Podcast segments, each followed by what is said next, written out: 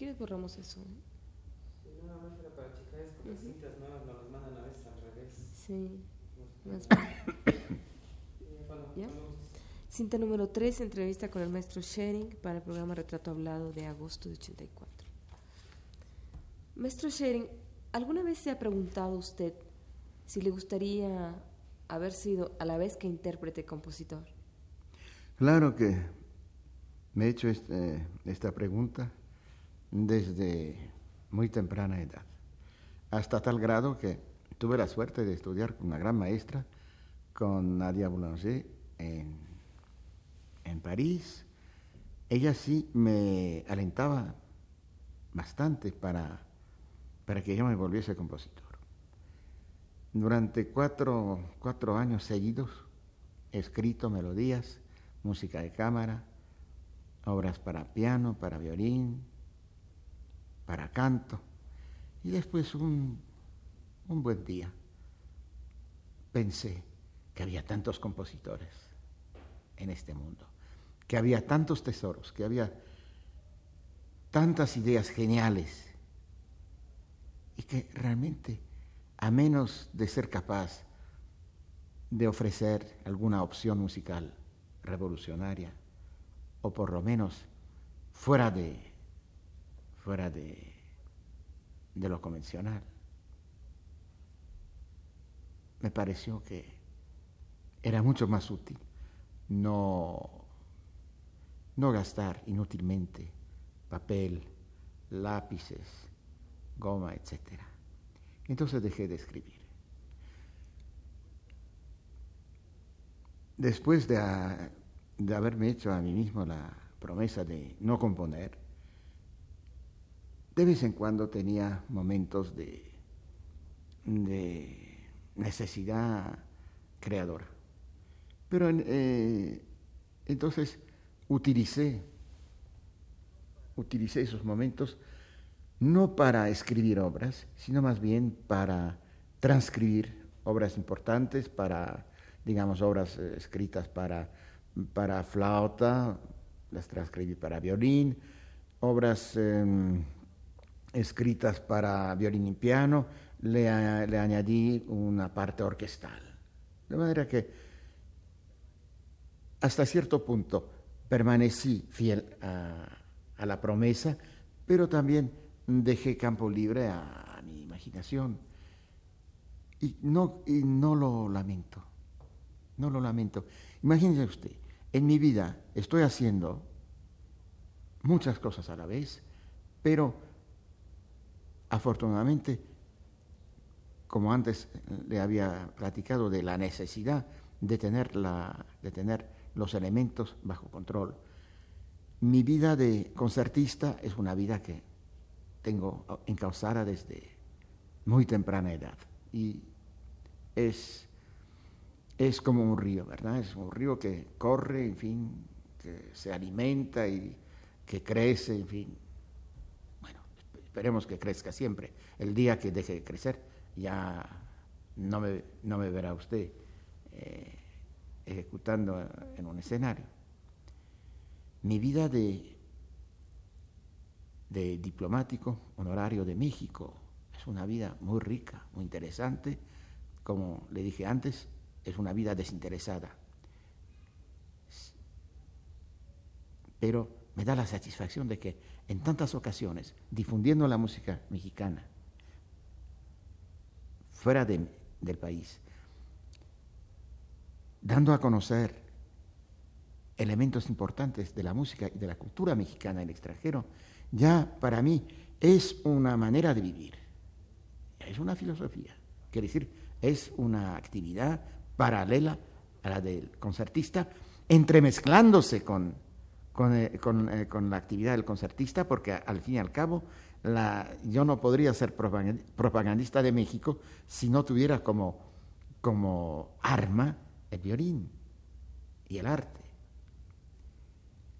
Luego, la actividad de pedagogo es una actividad que también necesita tiempo y necesita serenidad, necesita paciencia, porque si yo estoy dando una, una, una clase varios discípulos y si inmediatamente antes de esa clase tengo un ensayo y después tengo una, una entrevista, ya la cosa no sale como yo, yo me la represento. Si miro, la, si miro el reloj, entonces ya estoy perdido. Me engaño a mí mismo, engaño a los discípulos. No puede ser. Yo cuando, cuando dirijo mis clases magistrales, elijo mis días con mucha prudencia. Son mañanas o son tardes o inclusive noches, pero entonces no hay otras ocupaciones y entonces me, me, me concentro y trato inclusive de aislarme de todo lo que sea otra actividad. Y claro, en México tengo la suerte de tener una casa, una casa sin lujos, pero una casa con mucho espacio. De manera que mientras eh, uno de los muchachos eh, trabaja conmigo, el otro se está calentando eh, en, las manos en otra recámara. En fin, hay, hay espacio, se puede respirar. Eso es muy importante también. yo no tengo ninguna confianza en, la, en un método de enseñanza que consiste en, dar tres cuartos de hora al discípulo y después otro discípulo. ¿verdad? Esto para mí es comercialización o peor industrialización. No puede ser. ¿Cuál es su método entonces, maestro? Mi método sencillamente es el de dar el máximo al discípulo. Y si yo en una mañana, quiere decir entre las nueve y la una, si tengo a, tres discípulos, pues me parece que ya son muchos. Porque yo, primero, ellos necesitan tocar la obra para que yo pueda apreciar el progreso. Después yo tengo que explicarles lo que a mí no me pareció del todo justo. Después yo necesito tiempo para... Después yo mismo necesito el tiempo necesario para, con el instrumento en la mano, explicar en qué forma yo, me, yo imagino debería de ejecutarse el pasaje o la frase o toda la página que estamos, que estamos estudiando. De manera que yo puedo aceptar ciertas limitaciones, pero la limitación del tiempo no. Y entonces, naturalmente, el discípulo se siente mucho más a gusto. Él sabe que, que no es necesario que él dé lo mejor, eh, lo mejor del mismo dentro de cinco minutos, como a veces sucede con micrófonos, cámaras, etcétera, que él tiene el tiempo de recapacitar, de, tranquilizarse. Entonces, en esta forma, el método eh, didáctico es de más alta calidad, el discípulo está más a gusto, eh, mejora más rápidamente y entonces cuando volvemos a trabajar ya ciertos problemas no necesitan eh, tratarse nuevamente. Entonces son problemas que ya fueron resueltos.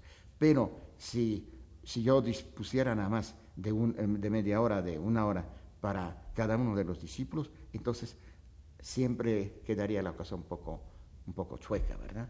Eh, es, como, es como un señor que, que empezó su día demasiado tarde y tiene muchas citas y llega tarde a todas y en el fondo nunca le alcanza el tiempo de, de despachar lo que hay que despachar, de arreglar lo que hay que arreglar y, de, y sobre todo, y sobre todo, de, de llegar a un resultado.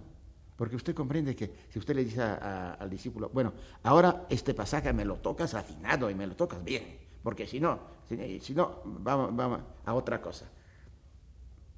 Sería la pedagogía peor. Pero usted dice, bueno, vamos a ver, no hay prisa.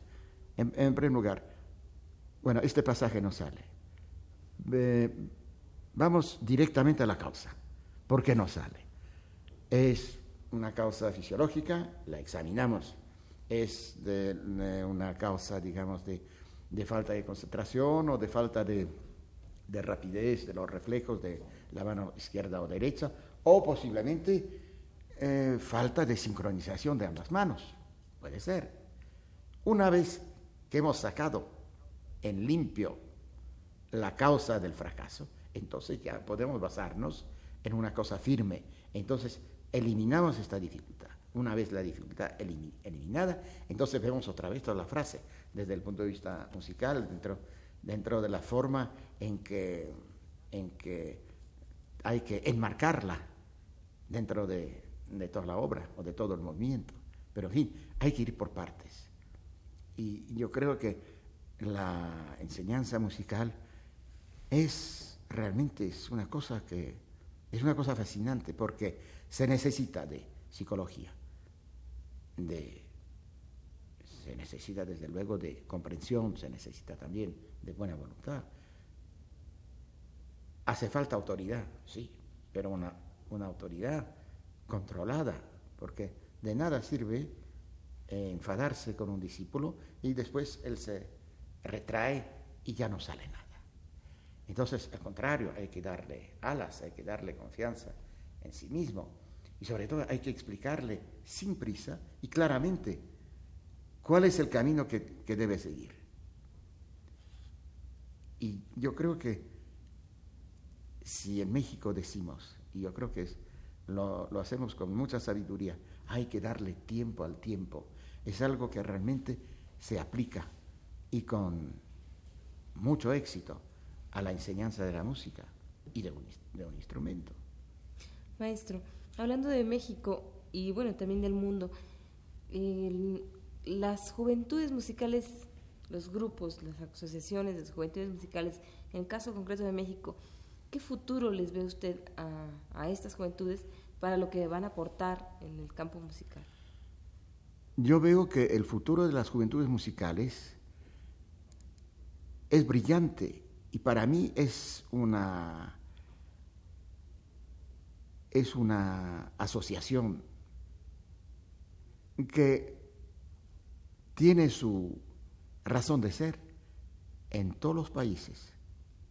No tiene nada que ver ni con la situación económica o la situación política o la, la calidad de la enseñanza musical. Para mí las juventudes musicales, en primer lugar, las juventudes musicales sirven al país, sirven a todo el mundo, estimulan el interés por la música, educan la juventud, permiten a la juventud de concentrarse en cosas realmente que valen, permiten a la, juventud alejarse de, de actividades innecesarias, de vicios y de de otras, eh, ¿cómo le diría?, de, otras actividades más o menos eh, disidentes, subversivas, antiescolares, antiuniversitarias, etc. La hermandad de los miembros de, de juventudes musicales en general es una cosa muy hermosa. Es otra vez la magnífica idea de, Casals, que dice que nosotros cuando vamos al teatro, vamos al concierto, somos todos iguales, somos todos hermanos, aunque seamos de nacionalidad diferente, aunque tengamos ideas políticas completamente distintas, en ese momento estamos reunidos, hay comunión de ideas. Las juventudes musicales para mí es más que una institución que promueve la música, que promueve el compañerismo, que promueve la amistad, que promueve la cultura. Para mí las juventudes musicales es una especie de es una especie de manera de vivir. Y es una manera muy, muy bella, porque si cada semana o cada dos semanas hay un concierto, eh, eh, un concierto eh, promovido por las juventudes musicales, es un lugar precioso para encontrarse, para convivir, para cambiar ideas. Inclusive, si, si los novios no tienen mucho, mucho, tiempo para verse entre semana, qué ocasión tan, tan hermosa las juventudes musicales. Para mí, las juventudes musicales, desde luego, significan algo muy especial. Yo le agradezco en el alma a la señorita Dolores Carrillo Flores, presidenta de las Juventudes Musicales de México desde, desde su, su inicio. Le agradezco en el alma el honor que me, que me confirió al nombrarme presidente de honor de las Juventudes Musicales de México. Desde luego, por mi parte, yo, yo trato de corresponder. Eh, prácticamente en todos los países donde actúo hay juventudes musicales del respectivo país. Entonces, trato de estrechar los lazos entre eh, nuestras juventudes las juventudes de, los países que estoy visitando. Trato de, mm, de informarlos sobre lo que estamos logrando aquí en México y creo que, que realmente hemos tenido grandes éxitos. Hemos otorgado becas a grandes talentos mexicanos y al mismo tiempo hemos recibido eh, jóvenes talentos de muchísimos países, los atendimos muy bien, estos jóvenes ya tienen la noción de lo que es la hospitalidad mexicana, de manera que yo creo que estamos obrando por el bien del país. Muy bien, maestro. Maestro, una última pregunta. ¿Usted qué ha logrado eh, grabar todas las, eh, tocar y creo que si no estoy equivocada, grabar todas las obras para violín que se han escrito? Casi bueno, todas, ¿verdad? Bueno, casi todas. Yo creo que, ha logrado tener una, eh, viajar por todo el mundo y tener cátedras en, lugares importantes del mundo y tener seguidores, etcétera. ¿Qué, ¿Qué, es lo que todavía le queda por hacer, que espera hacer todavía? Bueno, lo que me queda por hacer es aumentar y perpetuar hasta donde se puede algo que todos deseamos y muchas veces logramos, la felicidad. La felicidad está dentro de uno mismo. La felicidad la, la recibimos todo el tiempo si queremos al establecer un contacto humano al tratar de comprender a su interlocutor o interlocutora, al ver una bellísima flor en un jardín, ya tiene usted un sentido de, felicidad. Al oír una música que le conmueve o que va con, su estado, su estado de espíritu del momento. Si está usted triste, yo, personalmente, pero eso es muy personal, prefiero oír música triste. Si, estoy alegre, si estoy en un plan de mucha alegría, prefiero una música alegre. Pero la música en general contiene todos los aspectos de la vida, todas las, eh, todos los matices. Y yo creo que la felicidad, usted en la música la encuentra fácilmente. Nada más que tiene que oír y tiene que escuchar lo que realmente le guste. Si usted, por X causa, se, eh, se obliga a sí mismo o a sí misma a escuchar algo que no le convence, entonces está usted obrando en contra de la felicidad. Y después, la, la capacidad, la, la posibilidad y la bendición de Dios que se necesita para, en fin, no quiero citar en una forma, en una forma eh, cándida a don Amado Nervo, pero yo creo que cada uno de nosotros desea básicamente dos elementos que son los principales de la vida, amar y ser amado. De manera que, en este sentido, pienso continuar ayudando a los demás, trabajando, luchando por lo que me parece justo, lo que me parece digno, lo que me parece corresponder al deseo y al derecho del hombre de, disponer de, su vida, de, de su libertad, libertad de palabra, libertad de expresión, libertad de moverse, de viajar, de comunicar con su vecino, de intercambiar ideas siempre y cuando sea para bien del país y de la comunidad. Pero sobre todo, yo creo que si, hablo de felicidad, puedo utilizar nada más dos palabras. Hacer música y amar. Y nada más. Gracias, maestro. Ya terminamos. Gracias a usted. ¿Cuánto fue de?